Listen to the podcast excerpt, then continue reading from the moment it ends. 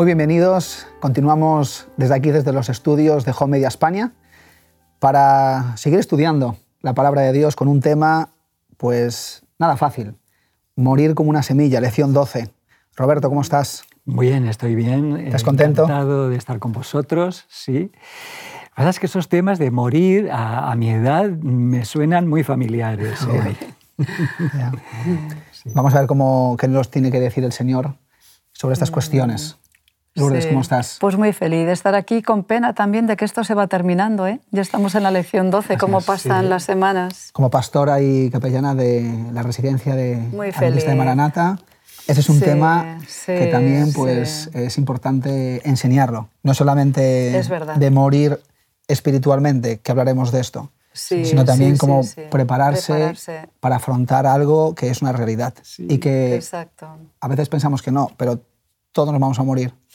Anécdota curiosa. Eh, me, impactó, que todos vamos a morir, me impactó hace ya bastantes años cuando trabajaba para el Departamento de Educación de la División, visitando un colegio magnífico que era de tiempos de Elena White, está el año 1902, que es Friedensau, en, al, sur de Berlín, en Alemania.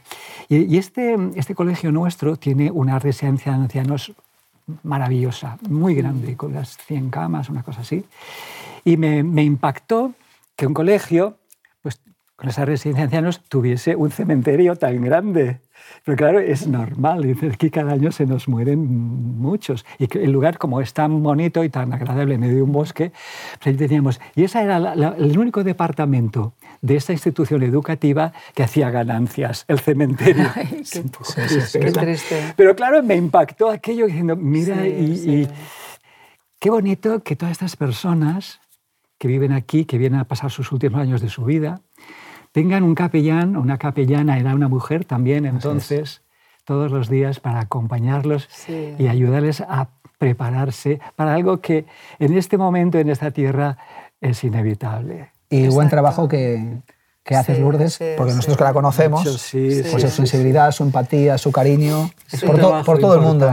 Pero con los ancianos... La es que me, me, encanta estar con ellos. ¿Sabes lo que pasa? Que ves tanta tristeza en algunas miradas, ¿no? Algunos se sienten como abandonados, quizás esperaban otra cosa, pensaban vivir de otra manera sus momentos finales, ¿no? Y ahí intentamos no solamente acompañarles, darles cariño, sino sobre todo recordarles que lo mejor está por venir. ¿no? Eso es tan importante, porque eh, si no, los que llegan con este sentimiento de, de, que esto se termina y de soledad. Exacto, exacto. Eh, sí, me decía una de ellas, yo visitaba aquí en, la, una residencia de ancianos a una, Pastor López, que falleció no hace mucho, y ella me decía, es que mm, cuando pienso en mi vida, que se ha pasado en tan rápido, la vida es una estafa si esto es todo, es una estafa. decía, no he podido realizar casi ninguno de mis sueños. qué triste, ¿no? Por eso tu trabajo, Lourdes, es tan importante. Gracias, gracias. Me siento privilegiada de estar allí con ellos, porque enseñan mucho, transmiten mucho, de verdad. Sobre todo que Dios pueda traer paz a sus vidas, por lo que decías antes. Y qué bueno es saber que el Dios del perdón, de la misericordia, de la salvación, de la esperanza, de que hay algo más, está ahí, ¿no? Es que, sabéis, eh, somos tan privilegiados de tener la palabra de Dios, con el contenido, con el mensaje de la palabra de Dios y el Dios que tenemos. Somos tan privilegiados, o sea, en todas las facetas y en todas las áreas de nuestra vida. Y sobre todo cuando llegamos a la crisis de la edad adulta, ¿vale? Sí, sí. Porque saber que lo mejor está por venir. O sea, cuando ves estas personas que no han tenido este mensaje, ves una tristeza porque dices, la vida ha sido un flash y ahora me muero y qué. Eso, una y ya está. Una estafa realmente, ¿no? porque como estamos estudiando este trimestre, lamentablemente nos toca atravesar muchos crisoles, ¿no? Unas veces producidos por nosotros mismos, otras veces por el pecado que, que mora en esta tierra y otras veces porque el Señor tiene algo que enseñarnos. Pero qué bonito saber que lo que Él nos tiene preparado es mm, lo que Él tenía desde un principio, ¿no? Así es donde ya no se enjugará más, donde no se verterá más lágrima, donde viviremos eternamente. No habrá que despedirse de esos amados, ¿no? de nuestros amados, como les digo a los abuelitos. Me miran con una cara de admiración, donde ya no habrá más muerte, más enfermedad, más, más achaques. ¿no? Hay un momento cuando Dios le dice al, rey Ezequías, prepara tu casa. ¿sí? Así que qué bueno que en esta parte que empezamos hablando de esto, cuando llegamos a una edad es bueno preparar nuestra casa, preparar las cosas, preparar quizás testamento, nuestra relación con, con nuestros hijos, estar en paz con Dios. Qué bueno es estar todo arreglado, hacer cuentas con el Señor. Qué bien. Así que esta es una invitación para todos los que nos escuchan, que puedan aprovechar esos momentos sabiendo que Dios está ahí y que todavía les da esa oportunidad. Yo he tenido el privilegio de acompañar a mi padre en sus últimos momentos, no hace tantos años. Mi padre me dice, envía a casa a tus hermanos y quédate conmigo que tú eres mi pastor. Digo, bueno, digo, Jehová es mi pastor. Entonces le dice al, al médico de, allí, porque él había estado muy bien hasta ese día. Le dijo, mire, perdone, yo estoy en paz con Dios, me dijo. Mm. No necesito que me alarguen la vida, porque dice, es una cosa muy distinta, le dice al médico, alargar la vida que prolongar la agonía. No me obligue a vivir como un vegetal, déjeme que Dios se me lleve cuando quiera. Estaba muy lúcido. Y yo estaba con él y dije, papá, ¿necesitas algo? ¿Estás preparado? yo estoy listo. dice, eh, hoy me voy a morir. Me dice, fíjese, esta lucidez que tenía. Eh, no te voy a durar los, 10 años, los 100 años que tú querías, como, como mínimo. Y bueno, papá, 96, se quita la mascarilla de respiración, decía, y medio. Y en un momento dado me dije, bueno, papá, ¿quieres algo más? ¿Quieres, estoy contigo, estás en paz con Dios. Digo, estoy totalmente en paz con Dios. Y ahora mira, mm, dame la mano porque me voy a dormir. Y bueno, se puede dormir y yo me doy cuenta que se está poniendo su mano cada vez más fría. Se había ido así. Digo, Dios mío, qué bendición poder entregarse en los brazos de Dios como mi padre. Y, lo, viví como una, como una grandísima bendición. Así es, en paz. Lloré, no sé si de pena o de gozo, a la vez. No me extraña. Qué bonito, qué bonito. Ya me gustaría morir así. Y a mí. La lección de la escuela sabática, por un lado, nos habla, ¿verdad? Pues esta realidad de la muerte, que es como un aguijón, ¿sí? Mm. Y que es importante que todos nos preparemos. Y por otra parte, pues nos habla de una analogía que hace aquí Jesús sobre la importancia de la muerte espiritual. ¿no? Juan 12, 24 eh, nos dice, de cierto, de cierto os digo que si el grano de trigo no cae en la tierra y muere, queda solo, pero si muere, lleva mucho fruto. Qué importante es entonces entender y comprender eh, esto de morir eh, espiritualmente. fue lo que mismo le dijo Jesús a Nicodemo cuando le dijo que el que no nace de nuevo no podrá ni siquiera ni entrar en el reino de los cielos. ¿Qué significa esto? bueno, la metáfora que Jesús utiliza con Nicodemo es mucho más positiva, nacer. De nuevo. Eh, él no lo entendía. Y esta última que Jesús utiliza hacia el final de su vida, yo creo que está planeada para ya vislumbrar lo que me va a ocurrir a mí. O sea, Jesús va a dar ejemplo de lo que es morir una muerte fecunda, una muerte útil. Y, y este, creo que esta parte es morir no en el sentido de darle valor a la muerte, sino dar la vida. Muy bien. Dar la vida. Porque este grano, en realidad, lo importante no es que muera solo, sino que al, morir da vida a es un, otro. Es un propósito. Es un propósito, sí. De ahí que a mí me gusta más en mis estudios bíblicos, en mis sermones, en mis escritos, hablar de, que, de dar la vida que de morir, ¿verdad? Porque nosotros, por ejemplo, si el Señor vuelve, no llegamos a morir. Eh, sin embargo, pero dar la vida sí que podemos em, empezar a, tendríamos que estar dándola eh, en, un, proyecto. O sea que el crisol, el crisol aquí en esta, en esta enseñanza para nosotros sería el, el, morir. ¿Cómo puedo vivir hasta, hasta donde haga falta? Así es. ¿Eh? Hasta, sí, la, la, muerte es un misterio en todas las religiones y, y nosotros tenemos una clave otras religiones no lo tienen y lo resuelven de otra manera, pues, después te vas al cielo, te, diluyes en la nada, en el nirvana, hay muchas explicaciones. Pero esto de que esta muerte nuestra es, no es definitiva o no necesita ser definitiva, que es la gran esperanza que tú, Lourdes, eh, transmites a, en tu trabajo de capellanía. Eh, esto es la, la gran, la, dimensión extraordinaria que el cristianismo aporta y que tenemos una prueba. No, no morirá para siempre, le dice Jesús a, a las hermanas de Lázaro. Y ya, entonces hay que, este, en esta lección se nos habla de esos dos tipos de muerte. Yo muero, al, es decir, renuncio definitivamente a ciertas cosas porque me espera una vida sin fin. La escuela estática, por ejemplo, en Filipenses, Lourdes 2, del 5 al 9, eh, nos habla aquí de un mensaje muy importante. y nos habla de, pues, de que tengamos ese mismo sentir que tuvo Cristo. Eh, que así como Cristo murió con un propósito... Que es capaz de dar la vida hasta, dar la, vida hasta la muerte, pero porque de ahí surge una bendición que es la salvación de todos nosotros. Así es. O sea, él no, él no solamente muere, sino que da la vida. Exacto. Pues también lo que nos pide aquí el Señor, lo que nos enseña aquí es que no moramos por morir espiritualmente, sino que demos nuestra vida, que renunciemos a ella para algo mucho mejor, que por ejemplo es el servicio, la humildad, el sacrificio por el otro. Eso, eso es. Y cuando analizamos cada uno de los textos, ¿no? siendo el Hijo de Dios, siendo Dios, siendo el Rey de Reyes, no estimó el ser igual a Dios como cosa que aferrarse. No solamente no quiso ser igual a Dios, sino que se despojó de sí mismo tomando forma de siervo que creo que en el original dice esclavo, ¿no? Doblos. Sí, doblos es la, palabra que sirve para los dos. Sí, sí. Eso es, hecho, es semejante a los hombres, es decir, tener la capacidad para desprenderse de la divinidad y actuar como un esclavo, sujeto, sometido totalmente a su padre, ¿no? O sea, eh, es un ejemplo sublime, sublime y el cual pues tenemos que imitar. para mí, que imitar.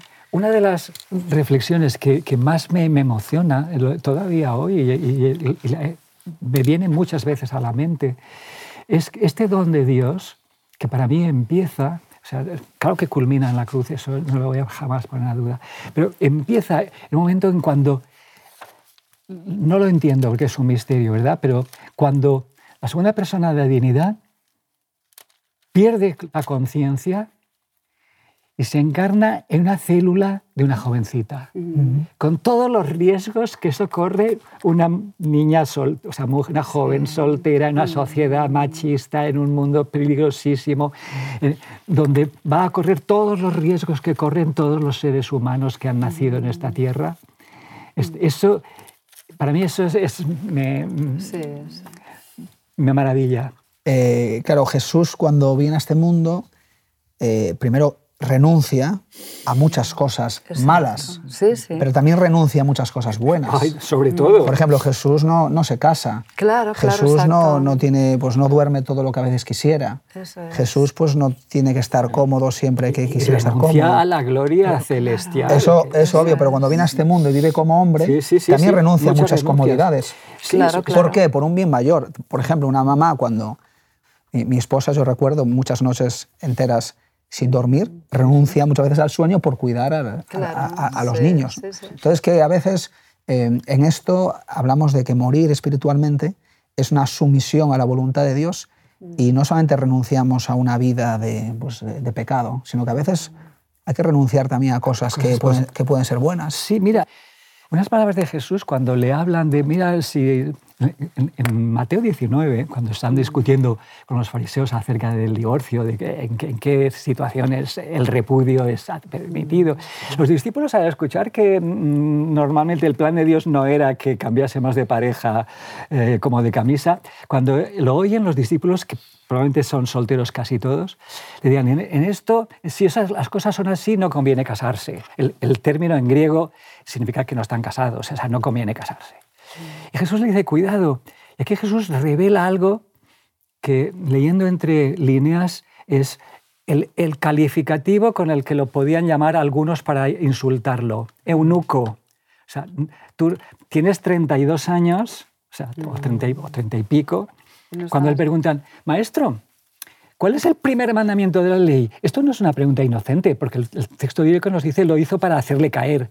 Mm. Porque según los, fariseos es crecer y multiplicaos. Es decir, si lo, leemos en el contexto rabínico, mm. esta pregunta, ¿cuál es el primer mandamiento? Es, ¿qué haces tú a los más de 30 años soltero? Y entonces, por el texto de Mateo 19 nos damos cuenta que dicen, que algunos somos eunucos, Jesús pone las comillas, y se nos insulta, decir, tú no te casas porque no puedes. ¿Mm? Es terrible, o sea, Jesús asumió aquí también esta renuncia, eso, eso ya es empezar a morir a, sí mismo, o sea, renuncio, voy a llevar un calificativo en la espalda. Y muchos profetas, ¿verdad, Lourdes? Muchos profetas, muchos... Eh, los apóstoles tuvieron que renunciar a, muchas cosas eh, por, un, por, un, bien mayor. Por ejemplo, pues estos apóstoles que tenían muchos de sus familias, que tuvieron que viajar, que tuvieron que moverse por ahí, sus esposas, sus hijos, y bueno, pues no, no poder estar eh, como a lo mejor quisiéramos estar todos. Sí, aprovecho un poquito porque Pablo nos dice en Corintios que a Pedro y otros apóstoles sí que les acompañaba la esposa. lo cual nos quiere decir que estaban muy avanzados en ministerios de pareja, más que algunas eh, regiones de esta tierra, de, cuyo nombre no quiero acordarme. sí. Romanos, Romanos 12 eh, nos dice algo muy importante también aquí, es morir está antes que conocer la voluntad de Dios. Para poder conocer la voluntad de Dios es importante ofrecernos en sacrificio, vivo. ¿Qué significa esto de eh, leo Romanos 12. Sí. eso es muy importante, ese texto. 1 y 2. Así, hermanos, por la tierna misericordia de Dios, os ruego que presentéis vuestro cuerpo, y vuestra vida, en sacrificio vivo, santo, agradable a Dios, que es vuestro culto espiritual. Y no os conforméis a este mundo, sino transformaos mediante la renovación de vuestro entendimiento, para que podáis comprobar cuál es la voluntad de Dios, que es buena, agradable y perfecta. O sea, primero viene, primero viene el sacrificio. Sí. Primero yo me pongo delante de Dios y luego Dios pues hace conmigo lo que, lo que le entienden. Todos estos hombres, mujeres que cuando han conocido al Señor han sufrido, han tenido que dejar sus vidas. Y verdaderamente esta es la clave, es decir, el Señor quiere que, que, demos prioridad a lo que es importante. Él ha dado a su Hijo, ha dado su vida, está a nuestro lado, pues quiere que de alguna forma eh, podamos entregar nuestra vida al Señor. Y más cuando comprendemos las misericordias de Él. O sea que mm, nos ofrezcamos como sacrificio vivo. A veces nos cuesta entender lo que eso significa, porque vivimos en una sociedad muy hedonista, ¿no? En lo que buscamos es la, la, felicidad inmediata. Entonces, ¿qué implica sacrificio vivo? En algunos casos, dejar pues, tu trabajo, dejar tu familia, tener que viajar para ir, para hacer. Pero a veces igual no nos pide tanto el Señor. Simplemente que le dediquemos cada día un tiempo para que Él trabaje en nuestras vidas, eh, para que las transforme y a través de ello podamos ser una bendición en este medio, ¿no? Para que le demos a conocer. Y luego como la importancia de que, lógicamente, eso renueva nuestra mente, porque como hemos hablado en anteriores escuelas sabáticas, de alguna forma lo que vemos contribuye para lo que hacemos. Ah. O sea, nuestra mente cada día tiene que ser renovada contemplando a Cristo, como nos dice el espíritu de profecía, ¿no? Como por amor a nosotros estuvo dispuesto a vivir lo que, lo que, lo que vivió, lo que vamos a estudiar pero, la próxima Pero es fundamental en esto que a veces uno no se haga ideas personales de lo que Dios te pide, porque a veces hacemos sacrificios de... No, eh, uno va por ahí... Eh, metiendo la pata y no, es que yo me sacrifico para que por el Señor, por eso la gente me acusa o la gente me persigue. No, no. O yo dejo esto porque creo que, que el Señor me lo está pidiendo. Cuidado con estos creo y cuidado con estos sacrificios que a veces no vienen de Dios, son cosas nuestras que nos hemos inventado. Es muy importante mm. eh, eh, poner en, nuestra vida en oración, eh, escuchar la palabra de Dios, pedirle sabiduría y que Dios vaya moviendo las cosas. No vaya a ser que por ignorancia nos metamos en un montón de problemas, como ya hemos hablado. Porque hay a veces cosas que nosotros hacemos que no tienen nada que ver con lo que Dios nos está pidiendo sino con lo contrario. Totalmente. El texto que nos has mencionado mm. eh, va en esa dirección y es muy importante. En primero, porque todos los sacrificios de todas las religiones de entonces, la mayoría, en Israel son sacrificios de, animales está muerto, ¿verdad? Se, se, ofrece. Lo del sacrificio vivo ya es algo. La nueva alianza, mm, vamos a dejar tranquilos las ovejas y los carneros. Lo que quiero es que vosotros os entreguéis. El sacrificio vivo es una, que es vuestro servicio de adoración, literalmente lo, logique pone en griego, lógica. Es decir, lo lógico, lo lógico. Pablo está escribiendo en, en, griego a gente que estudia filosofía griega, al imperio romano, escribe a los romanos, gente, mucha, gente muy culta ya. Entonces, este es el culto, o sea, el, tipo de adoración lógica, es decir, vivir para Dios. Y entonces eso significa que tienes que cambiar la manera de pensar no eso pensar yo, yo creo que... Yo creo que. No, no, no, no, no. Tienes que cambiar. Aquí hay tres palabras que son, eh, no las quiero decir en griego, pero es transformar, renovar y metamorfosear. La, última palabra es la metamorfosis. Es decir, tenéis un cambio que, como el de las, las orugas en mariposas, es un cambio de estilo de vida total. y así podréis apreciar, y es muy interesante esto otro, lo, lo bueno, lo agradable y lo perfecto. Es decir, y aquí es casi está resumiendo los tres ideales de la filosofía griega, que son lo, bueno, lo verdadero y lo bello. Lo bello. ¿Mm? Es decir, cuando hagáis eso, estáis valorando los valores reales, entregados a Dios en una vida mm, activa. Eh, estos sacrificios, la palabra sacrificio ya ya, no suena, ya, no suena, muy bien. Hoy no suena muy bien. Pero la palabra sacrificio, la palabra abnegación, renuncia, que son palabras así como que no están de moda, la Biblia nos plantea, si tuviéramos que preguntarle a Pablo o a Pedro o a algunos de los discípulos de Jesús, lo pasaron pues, mal, mal, pero si les preguntáramos si su vida ha sido una bendición, pues ellos lo dicen, ¿no? Hacen declaraciones de que ha sido lo, mejor que les ha podido pasar es vivir para, para Cristo, para poder eh, entregar nuestra vida al Señor Elena de Guay nos dice aquí que no podemos vivir para Dios sin transformarnos en un sacrificio vivo y vivir constantemente dispuestos a escuchar la voz de Dios a través de su palabra. Qué importante es escuchar también a Dios. Y qué importante es escucharlo a través de su palabra. Eh, primera de Samuel 3.10 nos pone aquí un ejemplo muy interesante. Y vino Jehová y se paró y llamó como las otras veces, Samuel, Samuel. Entonces Samuel dijo, habla porque tu siervo escucha. Había allí alguien que escuchaba, no todo el mundo estaba escuchando a Dios en ese mismo lugar. Los hijos de Eli no, no, no, no estaban dispuestos a escuchar. Pero Samuel sí que, como dice el Evangelio de Juan, mis ovejas escuchan mi voz.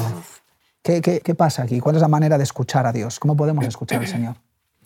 Escuchamos a Dios cuando le conocemos a través de su palabra. Muy bien y luego cuando lo experimentamos en nuestra propia experiencia, ¿no? en nuestra propia carne, cuando no escuchamos otras voces, porque es muy fácil escuchar otras voces y dejarnos seducir, ¿no? Voces que a veces incluso son más atractivas para nosotros como humanos que somos en un mundo de pecado, ¿no? Entonces, em, para poder distinguir bien su voz y poder escucharla, yo creo que hay que experimentarlo cada día. Esto no se consigue de repente, me parece a mí. Por eso Dios habló con Samuel y él pudo captar esa voz, aunque al principio no sabía de dónde venía. ¿no? Y sin embargo, perdón, los hijos de Eli, viviendo en el mismo ambiente, conociendo... Con más, con más responsabilidad. Con más responsabilidad, exactamente, eh, y más adultos que serían también. Y sin embargo, lamentablemente, esa voz estaba ya totalmente apagada en sus oídos, posiblemente porque un día tuvieron la oportunidad de escucharla y no, la escucharon. La, estaban desoyendo. La desoyeron, ¿no? La obviaron. Cuando nosotros no escuchamos la voz de Dios y, bueno, no nos dedicamos tiempo a, escuchar al Señor, cometemos muchos errores y eso es lo que produce la autosuficiencia. ¿no? La autosuficiencia es un desprecio a lo que, a lo, al plan de Dios que tiene para nosotros. La, escucha en la Biblia es eh, sinónimo de obediencia. De obediencia, muy bien. Un deseo de obedecer a Dios. Alguien presto atención. Quizás el principio de la sabiduría, como dice Proverbios. Aquí tenemos el ejemplo de, Saúl, eh, pues también esa autosuficiencia que le llevó a cometer pues, unos graves errores. Cuando él vio la circunstancia, tuvo pues, ese miedo, ese, ese miedo de perder y, bueno, pues lo que hace uno cuando tiene autosuficiencia y no consulta con Dios, pues es que va hacia adelante. Exacto. Claro, y a veces podríamos decir que no hay nada más peligroso que se cumplan nuestros objetivos sin Dios. Porque a veces pensamos que todo lo bueno viene de Dios, a nuestros ojos, pero hay muchas cosas que el diablo nos da aparentemente buenas que lo que hacen es destruir nuestras vidas. Y yo creo que por eso hay tantas personas que están sufriendo hoy en el mundo. Hay mucho sufrimiento en el mundo porque el diablo también da sus bendiciones. Tengo una oración escrita en mi Biblia. Eh, naturalmente no es de inspiración mía, pero no sé de dónde la he sacado, pero sí que sé que la escribí. Y es, Señor, no me des lo que te pido, sino lo que, lo que necesito. Muy bien.